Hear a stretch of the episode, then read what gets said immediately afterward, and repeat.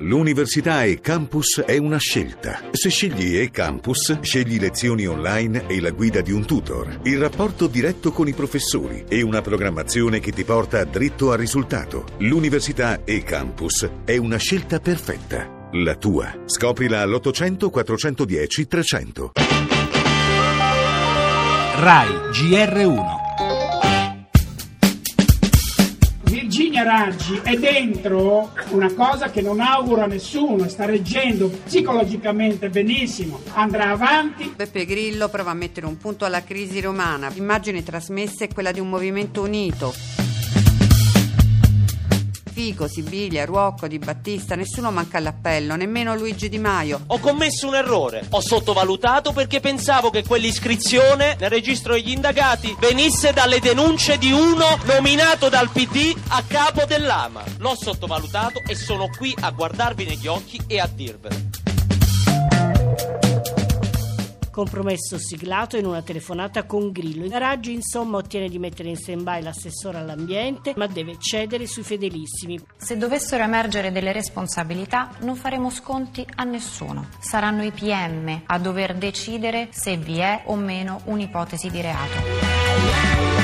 Noi vigileremo che il programma del movimento sarà espresso per i cittadini romani. La partita tra Direttorio Nazionale e Raggio Magico Romano sembra finita in pareggio, ma non si possono escludere i supplementari.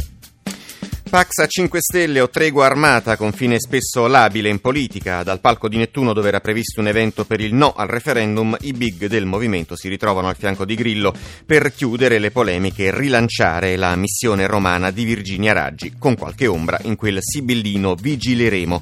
Oltre a un sostegno condizionato, il sindaco di Roma incassa anche il diktat dei vertici e deve così ricollocare alcuni fedelissimi della sua squadra, salvando però gli assessori finiti nel mirino, in primis Paola Muraro, vicenda spinosa sulla quale Di Maio ha fornito, come avete sentito, la sua versione. Ma se il Campidoglio prova a ripartire, va avanti parallelamente anche l'inchiesta sulla gestione dei rifiuti a Roma e dunque le partite ancora aperte, politica e giudiziaria, a questo punto sono due.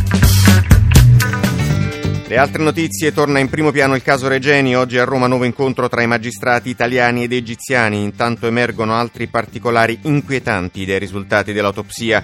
Il caso dello studente italiano morto a Parigi. La polizia parla di suicidio, ma restano ancora incerti i contorni di questa vicenda. Parleremo anche del muro antimigranti che Londra ha deciso di costruire a Calais. Torneremo sul tema dell'usura, un business miliardario che coinvolge 3 milioni di famiglie. Cinema, applausi per Natalie Portman, interprete di Jackie Kennedy nel film presentato a Venezia, Sport, la cerimonia ieri d'inizio delle Paralimpiadi.